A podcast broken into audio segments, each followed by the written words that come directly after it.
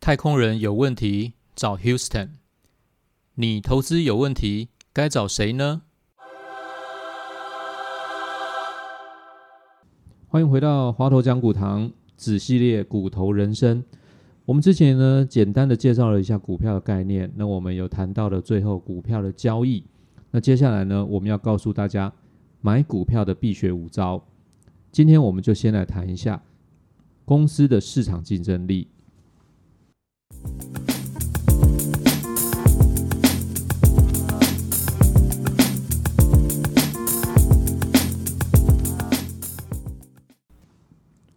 买股票的第一招呢，其实就是要谈公司的市场竞争力。为什么？因为你买股票，你总要知道说你买股票是在做什么的嘛。那你知道他在做什么？就像大家会对一些，比如说龙头的企业，不管是台积电、联电，然后船产的话，你可能台塑、中钢，大家都知道说它一定是各个产业的龙头。那这东西是大家耳熟能详。那一旦你实际上去投资之后的话，你除了知道这个的话，其实你还是要知道它的市场竞争力。那市场竞争力是什么？比如说像台积电，你知道它就是龙头嘛。但是你一旦想要去买它的时候，我是建议投资人，因为其实你去买个股就是一个主动型的投资人呐，你就必须要去了解它的产业或个股的基本面。那你要做的第一件事情就是先了解它它的市场竞争力是什么。刚举例台积电，它就是在做晶圆代工，它是龙头。那龙头，龙头有分很多种。它像台积电这样的龙头呢，它是绝对性的龙头。为什么呢？因为它在全球晶圆代工的市占率，它是超过百分之五十。那超过百分之五十，就代表说没有任何一家会比它大。它一家就比其他的所有家数加起来的市占还要更大。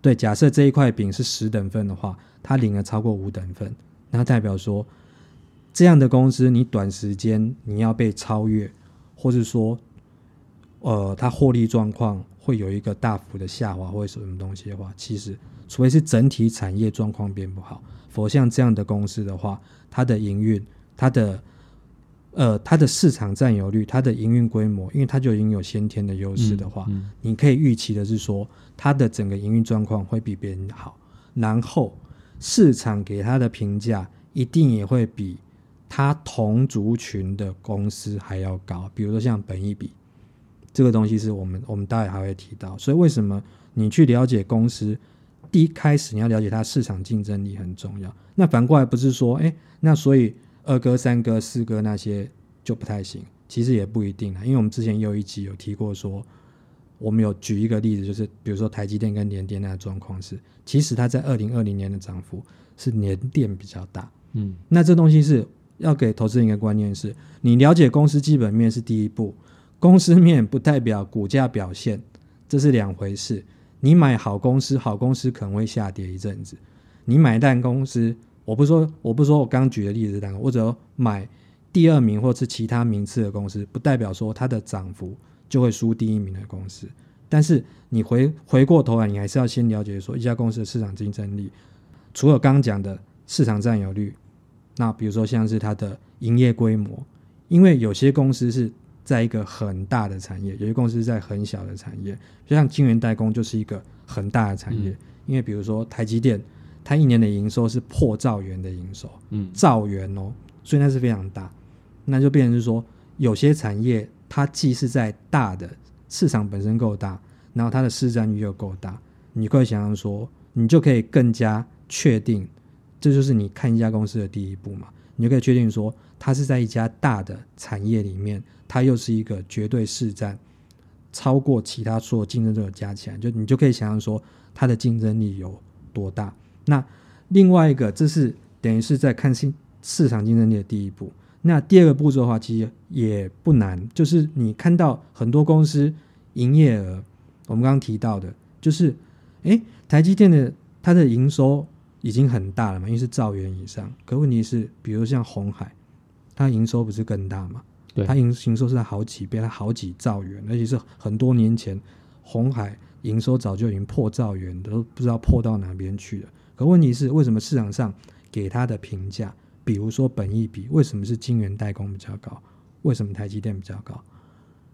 技术不一样啊，技术门槛不同啊。对，技术门槛不同，最后产品反映到最后，其实我们是看获利的能力。对，那比如说很多代工的产业，大家有一个戏称叫做“茅山道士”。嗯。那茅山道士就是我可能营业额做很高，嗯。可是我卖掉一个产品一百块赚三块钱，嗯，可是晶圆代工像台积电这个产业是，它卖一百块，毛利率五十块，嗯，这个我卖一个赚百分之五十，跟我卖一个赚三趴，我等于是后者我要卖十七个同样的产品，对，我才能赚到一样的获利。对，那代表说我营业额要是前者的十七倍，我们的总毛利才会是一样。你就知道说为什么不同的市场你要先去做它的市场竞争力的大致上的了解，你就知道说原来不同的产业、不同的获利能力，它最后都是影响到它之后股价表现的因素。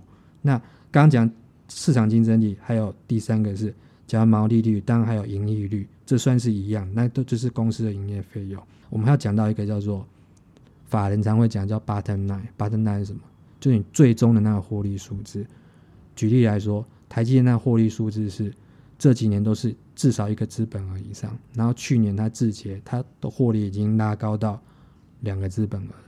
那资本额是什么概念？就是你开一家公司，你花多少钱去设立一家公司？嗯如果它一年就可以把你投进去的钱全部赚回来，这个公司的获利是不是很惊人？很惊人，很惊人。等于是我花一百块钱进去，我一年就可以把一百块钱赚回来。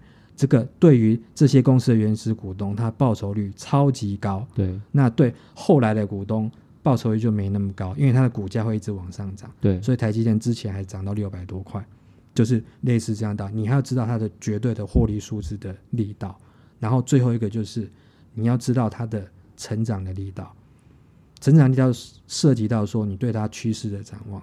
像台积电的状况是，你可以看得出来是，他法说也有讲，他对他未来的资本支出是大幅的拉高，那代表说他看好整个未来需求。